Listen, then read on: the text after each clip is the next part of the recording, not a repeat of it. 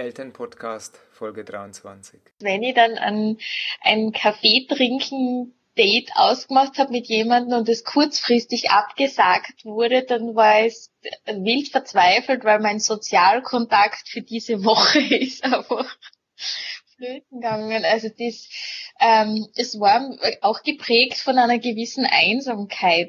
Willkommen zum Elternpodcast. Eltern erzählen hier von ihren täglichen Erfahrungen mit Kindern, ihren größten Herausforderungen und besten Strategien.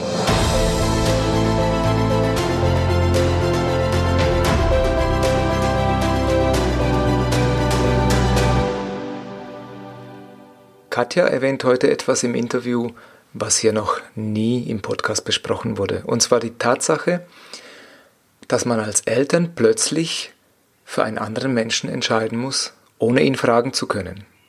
Das fängt ja dabei an, äh, lasse ich mein Kind impfen oder nicht und hört dann bei der Entscheidung auf, wann gebe ich meinem Kind fiebersenkende Mittel oder wie lange lasse ich es fiebern.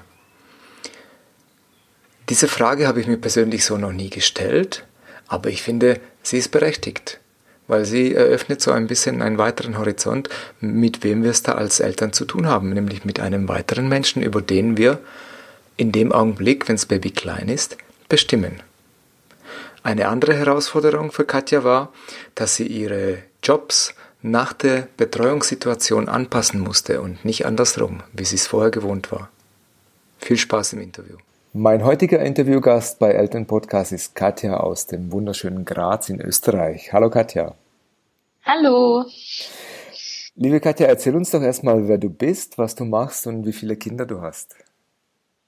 Ähm, ja, also ich bin eigentlich Sexualpädagogin, komme aus der Erwachsenenbildung. Also die Vermittlung von Bildung ist, ist ein, ganz wichtiges berufliches Thema von mir und ich schreibe auch einen Blog im Internet, der sich nennt krachboom.com, äh, Lifestyle, Sex und Elternschaft, äh, wo ich halt auch eben genau diese Themen versuche zu vermitteln und ich bin Mutter eines dreieinhalbjährigen Sohnes. Mhm.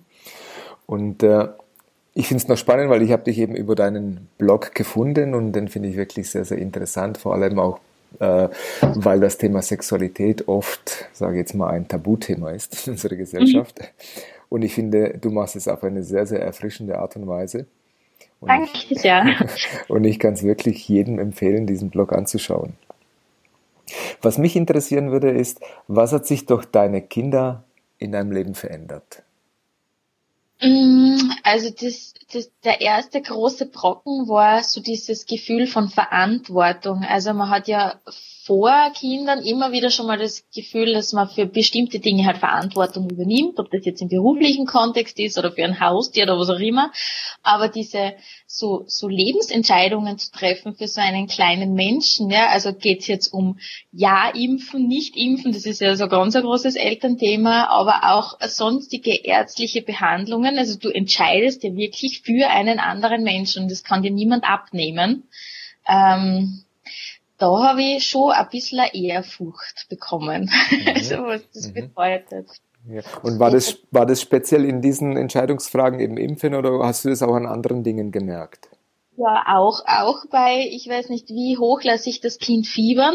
Aha, aha. Wann gebe ich welche Medikamente?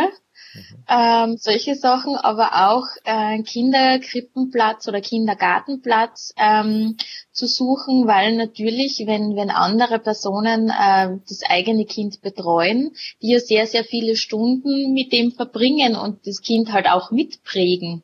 Mhm. Und ähm, das, das entscheide ich natürlich auch mit. Ja, was, was wünsche ich mir für ein Umfeld für mein Kind und was, ja, ja, mhm. eben, was wünsche ich mir und was, was möchte ich auch nicht haben. Genau.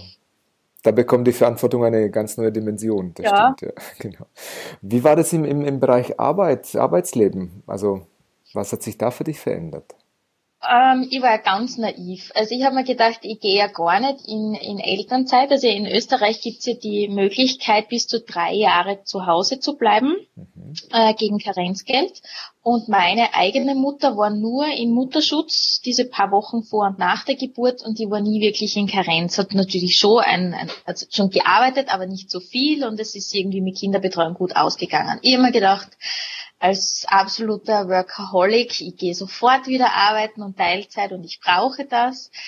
Und dann war ich sehr froh, dass ich aufgrund meines Kaiserschnitts ähm, ein paar Wochen länger zu Hause bleiben durfte und diese Entscheidung hinausschieben konnte. Mhm. Und habe dann gemerkt, so, puh, das wird nicht so funktionieren, statt Teilzeit doch lieber nur geringfügig. Und selbst das war mir äh, eigentlich zu viel, vor allem ich musste pendeln. Also ich hatte einen Arbeitsweg von ein bisschen mehr als einer Stunde zu bewältigen in eine Richtung und mein, äh, mein damaliger Partner und ich haben mal ausgemacht gehabt, wir machen halbe halbe. Das erste halbe Jahr bin ich zu Hause bei unserem Sohn und dann ist er zu Hause. Und dieser Wiedereinstieg war dann schon schwierig, weil das war so irgendwie von 0 auf 100 wieder. Hat mir zwar gefallen, aber ich habe dann auch gemerkt, als, als unser Sohn in die Krippe äh, gegangen ist, dann das ist unpackbar. Also dieser Organisationsaufwand und dieses, es darf nichts inzwischen kommen, es darf auch kein Unfall passieren auf dieser Strecke zwischen Kinderkrippe und Arbeitsstelle, weil wenn ich zu spät komme, dann geht sich alles nicht mehr aus und ich bin im Endeffekt um 5 Uhr Nachmittag sowas von erschöpft. Obwohl ich nicht viele Stunden gearbeitet habe und äh, das war unerträglich. Also ich habe dann ein halbes, halbes Jahr bin ich gependelt und dann habe ich mir einen anderen Job gesucht mhm. und eigentlich meine Jobs danach angepasst an an äh, ja Kinderbetreuungssituationen und vor allem was für mich äh, gut funktioniert, um eine halbwegs ausgeglichene Mutter zu sein. Okay, genau, also die, die Zeit für sich praktisch, die man auch braucht, um zu, um sich zu erholen. Ja, oder überhaupt nicht, einfach nicht so komplett geschlaucht dann zu sein von diesem ganzen Spießrutenlauf. Also ich habe das Gefühl, man hat so viele Wege und es ist so so wenig Zeit und möchte dann äh, ansprechbar sein für sein Kind und wirklich Zeit mit ihm verbringen und nicht einfach genervt sein, weil man halt so müde ist von anderen Dingen. Mhm. Du hast gesagt, äh, ihr habt so ein Modell gehabt, 50-50, äh, das heißt, das erste halbe Jahr warst du daheim und das zweite halbe Jahr war dein Partner. Äh, und jetzt hast du erzählt, äh, als du dann wieder berufstätig warst, das war so äh, recht anspruchsvoll. Wie war das aber, als du daheim warst? Mhm. Wir hatten äh, ausgemacht, dass die Person, die die Kinderbetreuung übernimmt, nicht automatisch die Hausarbeit übernimmt. Also die haben wir uns trotzdem geteilt. Mhm. Also war es jetzt unter Anführungszeichen nur die Kinderbetreuung. Das, das hat eh ganz, ganz gut gepasst, aber der, der Schock für mich war der, dass einfach, weil ich einer der ersten war aus meinem Freundes- und Familienkreis, die ein Kind bekommen hat, niemand Zeit hatte für mich am Vormittagen, weil alle in der Arbeit waren und wenn ich dann ein, ein Kaffee trinken Date ausgemacht habe mit jemandem und es kurzfristig abgesagt wurde, dann war es wild verzweifelt, weil mein Sozialkontakt für diese Woche ist mhm. einfach mhm. Flöten gegangen. Also das, ähm, es war auch geprägt von einer gewissen Einsamkeit und wo einfach ein Austausch mit, mit anderen erwachsenen Personen gefehlt hat. Das habe ich schwierig gefunden. Mhm. Und, und dass auch jemand die gleichen äh, Sorgen und Nöte kennt, wie man selber in der Situation. Es sind dann danach alle schwanger geworden, aber das hat einfach ein bisschen gedauert. Aha, okay. Was hat sich für dich in, in der Beziehung zu deinem Partner verändert durch das Kind? Das ist eine schwierige Frage. Wir sind ja mittlerweile getrennt. Mhm. Ich würde es jetzt nicht auf das Kind zurückführen, mhm. aber wenn die Trennungsrate innerhalb vom ersten Lebensjahr relativ hoch ist bei vielen Paaren, mhm. ähm, bei uns hat es andere Gründe gehabt, aber das, was das Schwierige war, ist, ähm, dass auf einmal aus einer Zweierbeziehung eine Dreierbeziehung geworden ist. Und darauf waren wir nicht vorbereitet. Und diese Zeit als Paar, die ist halt einfach immer mehr verschwunden. Und dass man sie die bewusst einteilen muss ähm, war uns nicht so klar und, und mit Schlafensgehenzeiten und Mittagsschlaf, der dann auch einmal wegfällt und irgendwann ist man dann nur mehr mit dem Kind beschäftigt und soll man sich jetzt einen Babysitter holen? Wie viel Geld ist man bereit auszugeben, um gemeinsam ins Kino zu gehen und dann noch jemanden zu zahlen? Das ist dann immer so, hm, sollen wir Zeit miteinander verbringen oder sollen wir lieber sparen? Mhm. Sollen wir Zeit miteinander verbringen oder lieber putzen? Äh, das, waren, das waren Dinge, auf die wir nicht vorbereitet waren. Mhm. Ähm, das, das verändert sich sehr stark, ja. Mhm. Damit haben wir gerechnet. Mhm.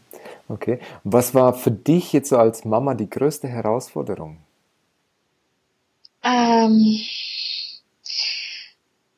meinem eigenen Anspruch gerecht zu werden und diese, also ich habe ja vorher Geschlechterforschung studiert und mir waren ja diese ganzen Klischees und Stereotypen durchaus bewusst, aber mit der Mutterrolle ist dann noch einmal ein riesiger Brocken dazugekommen. Mhm und so viele Zuschreibungen und so viele Erwartungen aus so vielen unterschiedlichen Richtungen und da irgendwie so seine eigene Linie zu finden, zu der man dann auch steht und sie nicht verunsichern zu lassen, das war für mich das Schwierigste. Mhm. Und wie hast, wie hast du das letztendlich gemacht? Also äh, es ist also, es gibt also schwierige Situationen, aber dann ähm, sucht man nach Lösungen oder man löst sie dann einfach für sich. Und wie hast du das gemacht? Ähm, mich nur mehr mit Menschen gleicher Meinung zu umgeben. Na, und leben und leben lassen. Also es ist ja, ich finde es dann auch schwierig, dass man selber nicht anfängt, an anderen herumzumeckern, dass man quasi dann meint, man selber macht es am richtigsten und die anderen machen das nicht so richtig. Aber ich habe sehr hilfreich gefunden, dass es irrsinnig viele Blogs im Internet gibt ähm, zum Thema Elternschaft. Mhm unterschiedliche Blogs und ich habe mir einfach die rausgesucht, wo ich das Gefühl habe, da, da ticken die Eltern ähnlich und die, ähm, wie heißt sie denn, jetzt weiß ich nicht ihren Namen, äh, von Geborgen wachsen. Mhm. Ähm, die, na, mir fällt die Vorname nicht ein, ähm, sie spricht öfter mal so von einer Eltern-Community, weil halt so dieses Zusammenleben in Großfamilien ein bisschen abhanden gekommen ist und wo mhm. wirklich sie sowieso alle einmischen bei der Erziehung. Aber diese Eltern-Community im Internet, die ähm, füllt diesen Platz aus und da habe ich mich auch sehr gut aufgehoben gefühlt. Mhm immer wieder mal zu schauen, was passiert bei denen, was gibt's für Tipps für, für diese und jene Situationen und wie hält man auch diese Fragen aus von äh, Personen anderer Generationen, die ständig hinterfragen, ist es jetzt gescheit, äh, im Familienbett zu schlafen oder wie lange kann man zuschauen, dass das Kind noch immer eine Wind trägt oder nicht. Ähm, und das ist sehr rückenstärkend für mich einfach auch. Mhm. Das ist ein guter, guter Hinweis, finde ich, sich da wirklich zu vernetzen, ja. Das ist oder auch sich auch mhm. die, die, die Infos zu holen. Du hast vorhin aber noch etwas erwähnt, wo ich gerne nachhaken würde, und zwar die eigenen Ansprüche, die man hat. Ja. Äh, wie bist du damit umgegangen? Oder wie bist du die Ansprüche losgeworden? so. Äh, ich bin sie noch nicht ganz losgeworden, aber Jesper Juhl sagt, glaube ich, immer, äh, Eltern sind halt auch Menschen und keine Schaufensterpuppen. Und insofern gibt es natürlich Tage, an denen ich trotzdem sehr genervt bin und eine sehr kurze Zündschnur habe. Und ich denke mal, das darf auch sein. Also Eltern müssen nicht immer gut gelaunt sein, sondern die haben halt jedes Spektrum von Gefühlen wie Kinder auch. Und ich versuche das halt meinem Sohn auch zu erklären und mich auch zu entschuldigen, wenn ich mich Eltern unadäquat verhalte. Mhm. so, so gehe ich damit um. Aber es darf auch sein, weil ja, wir sind eben Menschen, wir sind nicht perfekt. Ja, Geht halt nicht. Aha, das stimmt. Du hast vorhin erzählt über eure Rollenaufteilung, das heißt, so, zuerst warst du halbes Jahr daheim, dann dein Partner. Was hat, wie hat das Umfeld darauf reagiert? Ähm, teilweise irritiert, teilweise haben sie von uns eh nichts anderes erwartet. Aha. Man muss allerdings dazu sagen, dass das halt, okay, zu Hause oder in der Arbeit, das ist eine Rahmenbedingung, das sagt aber noch nichts über die Aufteilung von Haushalt und so weiter mhm. tatsächlich mhm. auf, weil äh, auch wenn wir vorher glaubt haben, wir sind total gleichberechtigt in der Beziehung, haben sie trotzdem total traditionelle Rollenmuster eingeschlichen, sobald das Kind geboren war. Mhm. und an denen wir auch geknabbert haben. Aber was halt überraschend, oder überraschend ist es eh nicht, aber was halt teilweise nervig war, dieses, ähm, sobald mein Partner zu Hause war, ja, und wie großartig, dass der das macht und so weiter und so fort. Und im Endeffekt äh, erwarte ich mir halt auch von einem Elternteil, dass es die Verantwortung fürs Kind übernimmt. Mhm. Mhm. Und es ist eher jetzt so, wo wir halt auch, äh, wo unser Sohn also einmal bei ihm wohnt, einmal bei mir wohnt, wo wir das aufgeteilt haben, ähm, dass er halt nie danach gefragt wird, wo das Kind ist oder wie es jetzt betreut ist, aber ich ständig diese Fragen bekomme, wenn, wenn, äh, egal ob ich auf einem Berggipfel bin oder beim Begräbnis, ja und wo ist jetzt das Kind? Mhm. also, ja, das ist noch, das ist wirklich sehr spannend, weil das ist noch sehr verhaftet in mhm. unserer Gesellschaft. Das Kind und Mutter muss zusammen sein. Ja, 24 Stunden am besten. Genau. Wie habt ihr das eigentlich gemacht bei äh, unterschiedlichen Erziehungsansichten? Oder wie macht ihr das heute noch? Puh. Ähm, ich weiß nicht, ob ich so viele unterschiedliche Erziehungsansichten zulasse, muss ich ah. ganz ehrlich sagen. ähm, na, grundsätzlich ticken wir eh ähnlich und ich bin halt schon diejenige, die sie jetzt da mehr auch mit Ratgeberliteratur und so weiter oder mit Blogs halt eingelesen hat und ähm, ich halt dann Argumente dafür bringe, warum und wieso wir dieses und jenes so machen sollten. Mhm. Ähm, und, und wenn es andere Meinungen gibt, dann ja, diskutieren wir drüber, aber es, es ist für mich auch absolut in Ordnung, dass wenn, wenn das so, mein Sohn beim Papa ist, dass manche Dinge halt einfach anders laufen und es ist auch gut so. Also es ist ja auch bei Oma und Opa gibt's halt manchmal andere Regeln und ich denke mal, die Menschen sind so unterschiedlich und jeder macht Verschiedenes. Ähm, nur Grund, das, was mir am allerwichtigsten ist, ist, ähm, dass unser Kind die Möglichkeit hat, sich einfach so frei wie möglich zu entfalten und dass es nicht in eine Richtung gedrängt wird von wegen richtiger Junge, ähm, weil jedes Kind mit seinen Eigenschaften und, und Talenten richtig ist, so wie es ist. Und da braucht man nicht extra einen Stempel draufdrücken. Also das ist eher so unser Thema, unser beider Thema. Mhm. Und wo wir aber auch immer unsere eigenen ähm, unsere eigenen Klischees und Vorurteile hinterfragen müssen, wo wir dann auch merken, wo es dann plötzlich nur mehr Spielzeug gibt, das in eine Richtung geht und der Papa dann nur mehr Lego fahren dort mit dem Sohn mhm. und ich anfangen zu basteln, also ob wir das dann auch wieder mal aufbrechen, da müssen wir uns dann beide bei der Nase nehmen, aber sonst ist es jetzt nicht so unterschiedlich. Mhm. Ich frage jetzt trotzdem ein bisschen nach. und, ja, ja. und zwar, äh, das ist ja so, wie du das beschrieben hast. Klar, du hast deine Ansichten, dein Mann hat seine Ansichten und dann habt ihr so drüber diskutiert und habt euch irgendwie geeinigt. Aber ich kann mir vorstellen, dass es trotzdem Situationen gab, wo zum Beispiel ihr zusammen wart und das äh, mit eurem Sohn und dein Mann hat etwas gemacht, wo du vielleicht nicht so toll gefunden hast. Was habt ihr konkret in der Situation, wie habt ihr das da gelöst?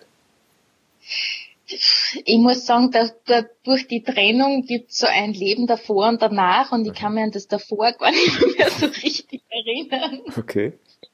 Aber bei uns, also in unserer Familie waren andere waren, waren andere Themen immer viel schwerwiegender in Erziehungsfragen als so diese klassischen Kleinigkeiten, die Süßigkeiten und so betreffen, mhm. weil äh, was man auf meinem Blog halt auch findet, ist, dass mein, mein Ex-Partner psychische Erkrankung hat und, ähm, und ich mir sowieso sehr viel mit dem Thema sexualisierte Gewalt beschäftigt und Prävention. Mhm. Und eigentlich unser beider Fokus immer so darauf war, wie können wir Erziehung gestalten äh, oder das Begleiten unseres Kindes gestalten, dass es weder Opfer noch Täter wird. Und da war immer so stark unser Fokus und auf diese Geschlechterthemen und weniger auf äh, wird jetzt heute noch Zähne geputzt oder nicht. Ich mhm. bin da schon die strengere. Mhm. Ähm, aber ich kann es auch aushalten, wenn einmal was nicht so gemacht wird und versuche dann mit meinem Ex-Partner oder damals meinem Partner das halt dann zu klären, nicht vor dem Kind, weil das finde ich auch nicht gescheit, wenn man sich so gegenseitig dann ein bisschen in die Schranken weist, weil die Kinder ja auch merken, wie man sie aus, also wie man die Eltern gegeneinander ausspielen kann. Aber so diese, diese, ja, na, mir fällt gar nichts mehr ein und es eben, es kommt mir schon so lange hervor. Mhm. Okay, so, okay. so, wie das Leben vor dem Kind und das kann ich mir kaum noch erinnern. okay. Was mich noch interessieren würde, welche Fähigkeiten oder Stärken hast du entwickelt oder neu entdeckt durch das Mama-Sein? Ähm, viel mehr Aufmerksamkeit für kleine Dinge. Mhm. Also was ja, was ja Kinder so haben, dieses, da, da finden sie mal ein Schneckenhäuschen und da ist eine Ameise und ein Käfer und so weiter. Und ich gehe jetzt auch schon mit diesem Blick ähm, durch die Welt und sammle ständig Schneckenhäuser und, und habe hab mir wirklich, also ich bin halt so eine die sehr aktiv ist und sehr viel äh, in kurzer Zeit weiterbringt, wenn sie möchte. Und mein Sohn hat da sehr viel Tempo rausgenommen und ich habe wieder so gelernt, mir wirklich Zeit zu nehmen, mich einzulassen auf Momente und dass es absolut in Ordnung ist, wenn der Weg vom Kindergarten nach Hause eine Stunde dauert, auch wenn er in zehn Minuten zu bewältigen wäre und dass wir einfach gemeinsam die Welt entdecken. Ähm, das hat für mich einen großen Gewinn weil es mich auch ein bisschen runterbringt mhm. von meinem persönlichen Stresslevel. Ja, ja ähm, wo ich, also und dann habe ich mich beruflich halt auch immer wieder damit beschäftigt gehabt, wie man komplexes Wissen äh, möglichst einfach jemanden erklärt, der nichts mit dem Thema zu tun hat. Und das ist auch was, wo ich gerade merke mit meinem Sohn, puh, wie erkläre ich ihm die Welt? Gerade ist das Thema Tod irrsinnig spannend Aha. auf unterschiedlichsten Ebenen und ich finde es total schwierig und herausfordernd äh, zu erklären, wie es denn mit dem Kämpfen ist und den Rittern. Und dann gibt's aber Nachrichten über Krieg und dann möchte ich irgendwie nicht, dass er Panzer spielt und dann stirbt eine nahestehende Person und es hängt alles irgendwie zusammen. Und wo ist so der, der Grad zwischen Überforderung und was kann man einfach so stehen lassen? Und da merke ich, dass ich mich einfach ständig weiterentwickle und mhm. ähm, ja, eben dazu lernt man möglichst große Dinge ganz einfach erklärt. Mhm. Und hast du da einen Tipp, wie man das macht? Weil das finde ich schon eine äh, Herausforderung. Ja. Also, also bei uns war es, genau, das, das wollte ich sagen, jetzt ist mir wieder eingefallen, ähm, eben auch wegen dem Thema psychische Erkrankungen und so. Äh, es gibt ein paar Bücher, die sehr hilfreich sind. Ähm, das eine heißt, was ist bloß mit Mama los? Äh, und da kommt drinnen vor, dass, dass in den Köpfen von Menschen, die halt, denen es halt nicht gut geht, weil sie Depressionen oder Borderliner oder was auch immer sind, ähm, wilde Tiere wohnen. Mhm. Und die sind manchmal so laut, dass man gar nicht richtig denken kann. Und in diesen Phasen, wo halt quasi äh, ein Elternteil weniger ansprechbar war, haben wir das auch versucht zu, äh, zu erklären und das hat wunderbar funktioniert. Und ähm, unser Sohn hat dann auch selber gesagt, ja, er hat auch ein kleines Monster in seinem Kopf, aber das ist immer fröhlich. Ah, ja. wie, wie, wie heißt das Buch nochmal? Ähm, was ist bloß mit Mama los? Ah, okay. Und so. auch ein Buch, das wir total hilfreich gefunden haben, das heißt Mondpapas. Mhm. Ähm, das habe ich auf dem Blog von äh, Mama arbeitet gefunden. Da geht's um abwesende Väter. Mhm und dass die halt so ausschauen wie und Sachen tun wie ganz normale Papas, aber man, aber die sind halt äh, abwesend, weil sie so in ihre Arbeit verstrickt sind oder weil sie eine andere Familie haben oder weil sie halt ähm, krank sind und deswegen halt nicht richtig, also nicht gut denken und fühlen können. Mhm. Und deswegen sind sie halt so sporadisch nur anwesend und man weiß nie genau, wann sie wieder kommen. Mhm. Und da hat es halt in Phasen gegeben, wo wir das Buch äh, sehr gut verwenden haben können. Jetzt momentan haben wir eh keinen Mondpapa, mhm. aber das war auch wahnsinnig gut für, für ihn zu nehmen. Und das ist also für ein dreijähriges Kind super, mhm. super, super aufbereitet. Das finde ich. Und eben, ja. und ich bin ein großer Fan davon, äh, Kindern wirklich alles zu erklären, gerade so diese Gefühlslagen von Eltern, weil sie neigen in einem, in einem Kleinkindalter extrem dazu, dass sie alles auf sich beziehen und meinen, sie wären schuld dran. Mhm. Und ja, und deswegen finde ich es wichtig, auszulagern und zu sagen, okay, da gibt es ein wildes Tier im Kopf, das ist dafür zuständig. Äh, dass jetzt dem Mama, Mama oder Papa so geht, aber es ist nicht deine Schuld. Und wir müssen halt irgendwas machen, damit das wilde Tier jetzt da schläft. Und deswegen muss jetzt Mama oder Papa halt zum Arzt gehen oder halt einmal ein bisschen Sport machen gehen oder sich halt mit Freunden treffen und dann schläft das Wildtier auch und es ist total gut verständlich und nachvollziehbar. Super, das finde ich einen äh, sehr guten Hinweis oder guten Tipp, diese zwei Bücher. Finde ich wirklich interessant. Werde ich verlinken auf jeden Fall in den Show Notes. Was mich noch interessieren würde, ist, äh, normalerweise wird man äh, recht gut darauf vorbereitet, auf die Geburt und auf alles, was da so passiert. Aber doch gibt es dann Dinge, die nach der Geburt passieren, äh, mit dem Alter, im Alltag mit dem Kind, die man so nicht erwartet hätte. Was war das bei dir? Ähm, mit dem Kind weniger, aber bei der Geburt, was mir ein ganz ein großes Anliegen ist, ich habe es auf dem Blog noch nicht so drauf. Mhm. Und zwar, also ich bin auch äh, Safe-Mentorin, ich weiß nicht, ob dir das was sagt.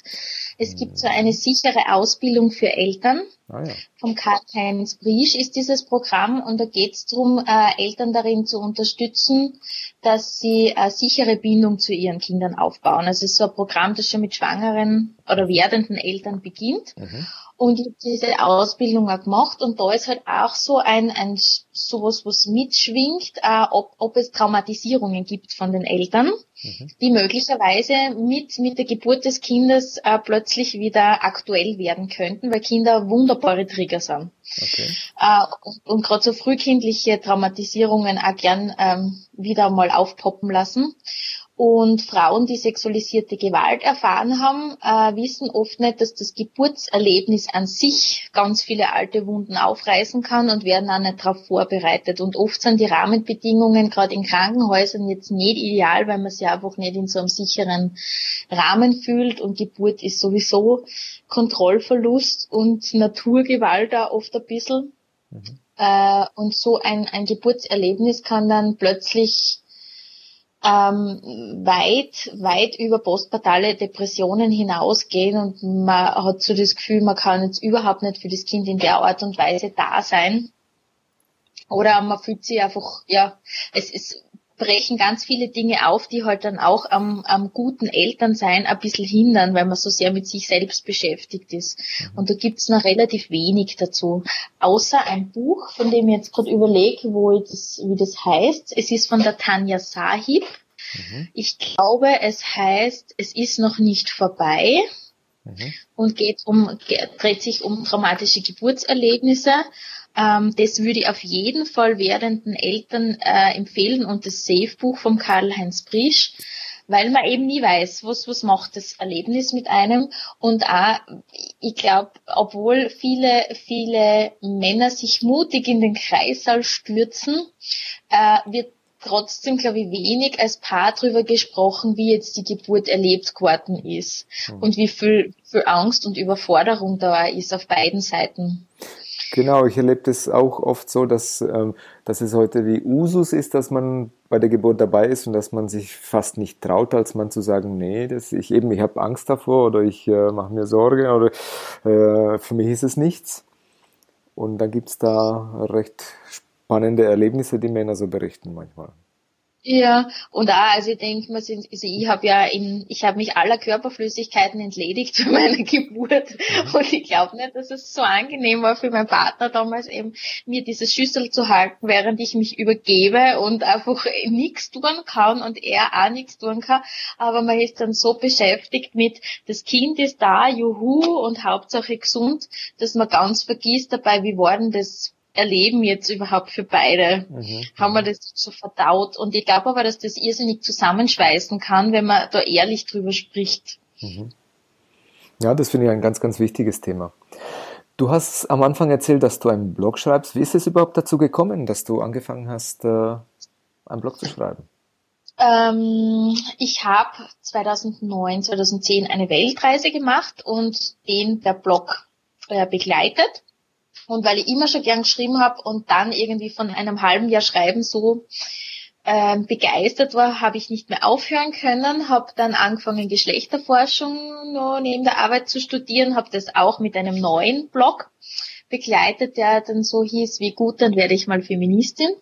äh, und und in dieser Zeit habe ich viele andere Blogs kennengelernt und merkt, es gibt gerade was Geschlechterforschung betrifft so eine Elfenbeinturm-Diskussion und dann gibt's auch noch die Mama-Blogs, also die habe ich dann halt entdeckt, wie ich schwanger war. Mhm. Aber es gibt irgendwie nichts so inzwischen äh, oder für mich heute halt weniger, was irgendwie so äh, ein verbindendes Glied wäre und habe mir dann hab lange darüber gebrütet, wie denn das aussehen könnte. Und zu dieser Zeit sind die Autorinnen von Umstandslos, das ist ein ähm, ähm, feministisches Müttermagazin, ein Online-Magazin, auf mich zugekommen und haben gefragt, ob ich mitmachen möchte. Und natürlich gesagt ja, und da schreibe ich ja immer wieder mal Gastbeiträge. Mhm. Äh, und habe dann das noch weitergesponnen, weil das hat natürlich auch wieder eine bestimmte Zielgruppe, weil ich nicht ich wollte nicht Feminismus draufkleben, ja. weil das sehr viel Abwehr dann gleich einmal ähm, ähm, hervorruft und habe mich dann immer mehr weitergebildet in Richtung Sexualpädagogik und Traumaprävention und Gewaltprävention. Und dann ist irgendwie daraus Krachbum entstanden. Und da mein mein Nachname ist ja Krach, aber mit mit G geschrieben und den schreibt jeder falsch und dann habe ich gedacht, okay, Krachboom, das passt, das passt das ein bisschen zu meiner Persönlichkeit. Mhm. Und jetzt, wenn man so Tabus aufbrechen möchte, passt das auch ganz gut. Ich stelle das jetzt einfach einmal online. Und habe dann einfach angefangen, die Themen, die mich studientechnisch beschäftigt haben, in den Weiterbildungen aufzudröseln. Also ich habe ja auch was über die Erfindung der Mutterschaft und, und, die, und, und des natürlichen Stillens und so drauf, aber genauso eben diese Gewaltpräventionsgeschichten, aber auch Sexualität. Das war mir wichtig, mit Themen zu kommen, die, die sonst nirgends verhandelt werden. Und jetzt war das letzte Jahr eh ein bisschen faul unter Anführungszeichen, aber da waren einfach privat so viele Veränderungen, mhm. dass die Zeit dafür gefehlt hat, mhm. mir zu überlegen, womit ich wieder online gehe. Deswegen bin ich froh, dass du mich gefragt hast für dieses Interview. Okay. Ja, ich fand es wirklich, ich bin auf deinem Blog hängen geblieben, weil er eben anders ist wie andere Blogs. Und äh, äh, das hat mich sehr beeindruckt. Und vor allem, weil du über diese Themen sprichst, die man vielleicht, äh, die nicht so populär sind oder die man, über die man nicht so spricht. Und äh, du machst es auf eine sehr, sehr angenehme Art und Weise. Danke. Bitte. Ja, wir haben 30 äh, Minuten fast vorbei. Ja. Äh, ja, ich möchte mich auf jeden Fall bei dir bedanken, dass du uns Einblick gewährt hast in dein äh, Leben als Mama, in, in äh, deinen Alltag. Und äh, ja, wünsche dir alles, alles Gute für deinen Blog und für deinen Job und für dein Leben. Danke sehr. Ja. Ciao. Das war's schon wieder mit dem Interview bei Elternpodcast. Alle Notizen zu dieser Episode findest du wie immer in den Show Notes. Und diese findest du unter www.elternpodcast.de. Und dann einfach in der Suche die Folgennummer eingeben oder den Namen unseres Interviewgastes. Wenn du selber Lust hast, mit mir ein Interview zu führen und anderen Eltern dadurch einen kleinen Einblick in deine alltäglichen Herausforderungen deines Familienlebens zu geben, dann melde dich einfach bei mir. Am besten machst du das über das Kontaktformular hier bei uns auf der Seite oder du findest die E-Mail-Adresse auch im Impressum. Wenn du uns dabei unterstützen möchtest, diesen Podcast so vielen Eltern wie möglich zugänglich zu machen, würde uns das natürlich riesig freuen. Am einfachsten kannst du das tun, indem du den Podcast abonnierst, uns bei iTunes ein Feedback hinterlässt oder indem du es ganz einfach weitererzählst, dass es diesen Podcast gibt. Wir freuen uns über jegliche Art von Feedback. Ja, und dann bleibt mir nichts anderes zu sagen als bis zum nächsten Interview. Dein Peter Michalik.